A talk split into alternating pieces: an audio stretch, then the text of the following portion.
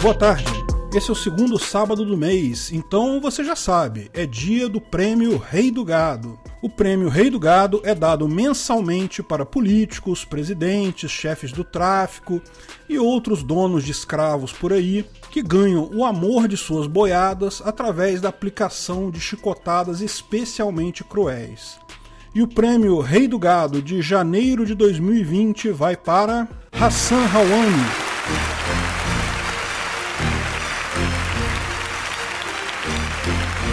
Hassan Rawani é o rei do gado de uma região de Zoroastrolândia, um curral particular chamado de Irã, onde ele explora e escraviza um grande rebanho de adoradores fanáticos do deus Estado.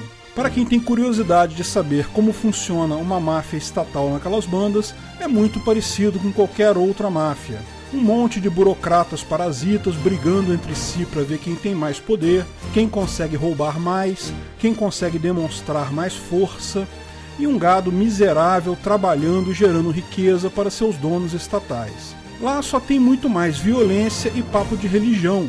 Ah, e tem umas frases legais que parecem para nós bananenses como passagens bíblicas. Vamos esmagar a cabeça da serpente americana com a ira divina sem misericórdia sei lá, tipo o Velho Testamento, sabe como é que é? Mas, além de cruel, o rei Hassan provou ser bem esperto nesses recentes acontecimentos globais. Hassanzinho estava meio incomodado com outro parasita político que estava competindo com ele, um tal de Qassem Soleimani.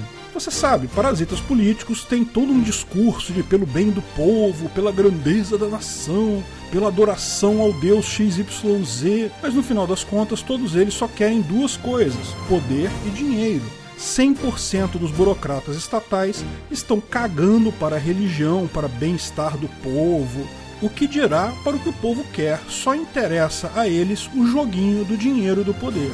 Então ele bolou um plano bem legal. Ele combinou com um outro rei do gado bem famoso, o rei do gado da Trampilândia do Norte, o bastante conhecido Homem Laranja Mal. Tanto ele quanto o Homem Laranja Ruim precisavam de um showzinho distracionista no momento.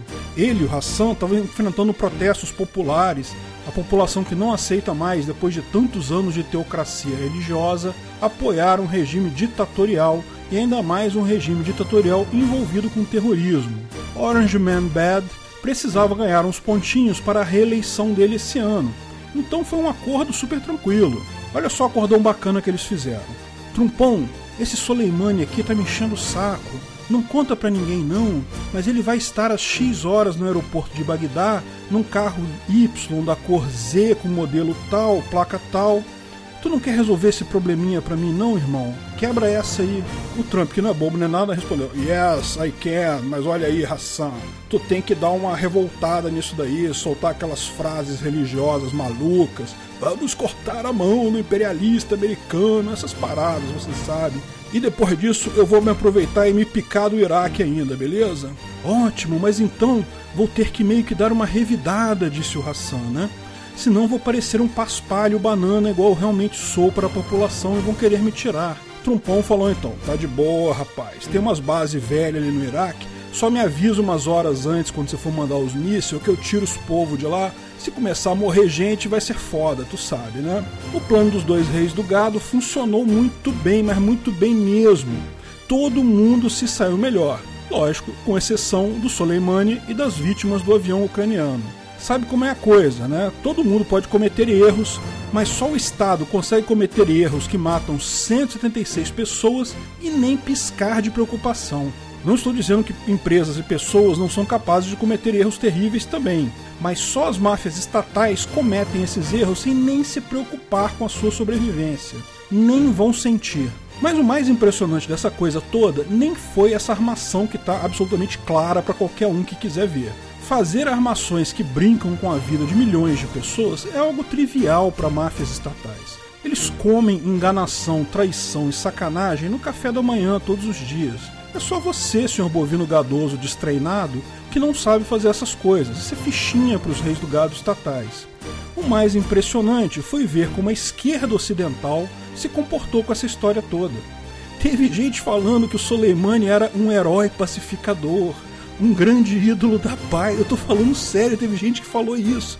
Um santo inocente que só buscava fazer o bem, mas que foi cruelmente assassinado pela pior pessoa do mundo, o Trump. E o Bulbasauro, a segunda pior pessoa do mundo, ousou dizer que o Brasil é contra o terrorismo, que absurdo! Como ele pode ser tão cruel? Isso porque ele disse que queria se alinhar ao Trump, como se todo mundo não soubesse disso. Olha, o mané do Soleimani era um político. P-O-L-I-T-I-C-O.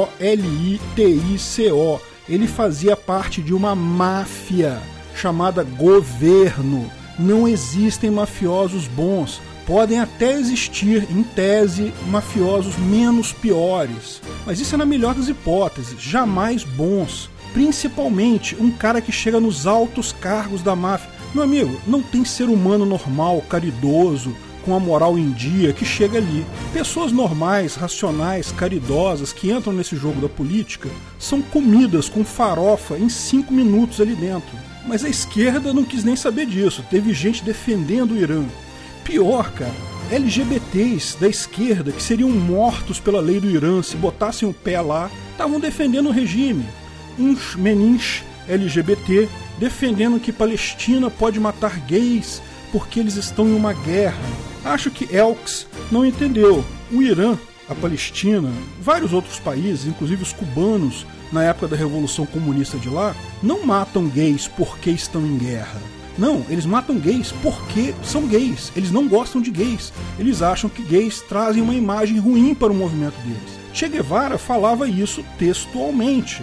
Gays são um estorvo para a revolução, atrapalham a imagem da revolução proletária deviam ser prontamente eliminados. A máfia iraniana também mata gays porque são gays, não porque estão em guerra nem por nada. Palestinos matam gays não porque estão em guerra com Israel, que, diga-se de passagem, tem uma democracia no estilo ocidental, reconhece o casamento homoafetivo e tudo mais.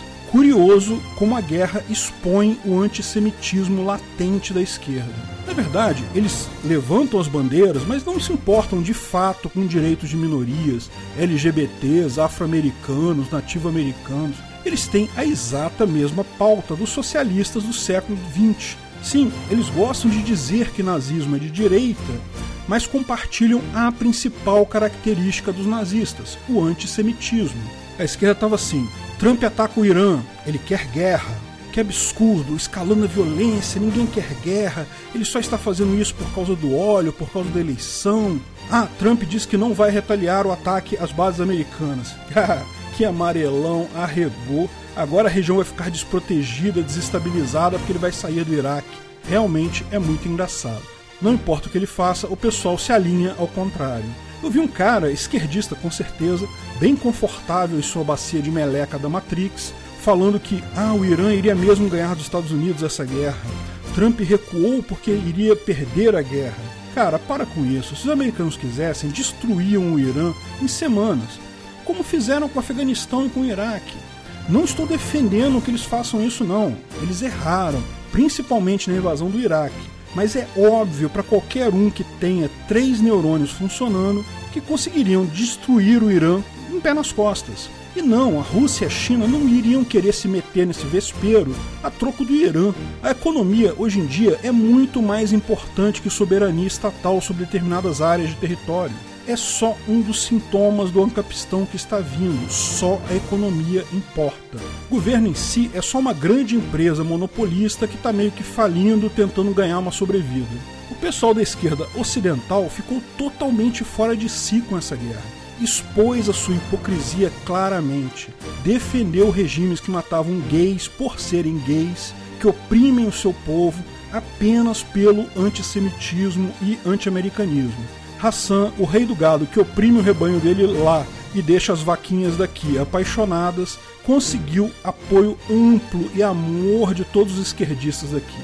Virou o xodó da esquerda americana e brazuca. Engraçado que lá no curral dele as coisas não estão tão boas não, viu? O pessoal tem protestado contra ele e contra o líder religioso de lá daquelas paradas. Mas não tem problema, se ele foi expulso de lá, eu tenho certeza que ele pode vir aqui para Banânia e abrir um partido de esquerda favorável à execução de gays. Certamente vai ter muita gente votando nele. Sob qualquer ponto de vista, o prêmio Rei do Gado desse mês é super merecido. Uma salva de palmas para Hassan Rouhani, extensivo a toda a militância esquerdista ocidental que deixa claro seu interesse por ditaduras e movimentos desse tipo. Caro Racionão, pode pegar o seu prêmio no matadouro mais próximo do seu curral. Obrigado pela audiência. Se você gostou do vídeo, não deixe de curtir e compartilhar com seus amigos no Facebook, Twitter, WhatsApp, onde for. Isso ajuda muito o canal a ganhar mais alcance. Se inscreva no canal e clique no sininho para ser avisado de novos vídeos. Lembre-se que o site Visão Libertária está com um monte de funcionalidades novas. Dá para ver até o funil de produção com os artigos lá em cada etapa. Tá bem legal. Quiser ajudar o canal a produzir vídeos e ganhar alguns satoshis, veja lá como é que você pode fazer isso. Olha, para narração a gente baixou uma regra, microfone bom é necessário. Pessoal que está narrando com celular, com microfone simples, sinto muito, não vai rolar mais. Mas se você tem um microfone razoável, não deixe de ajudar a gente. Até a próxima!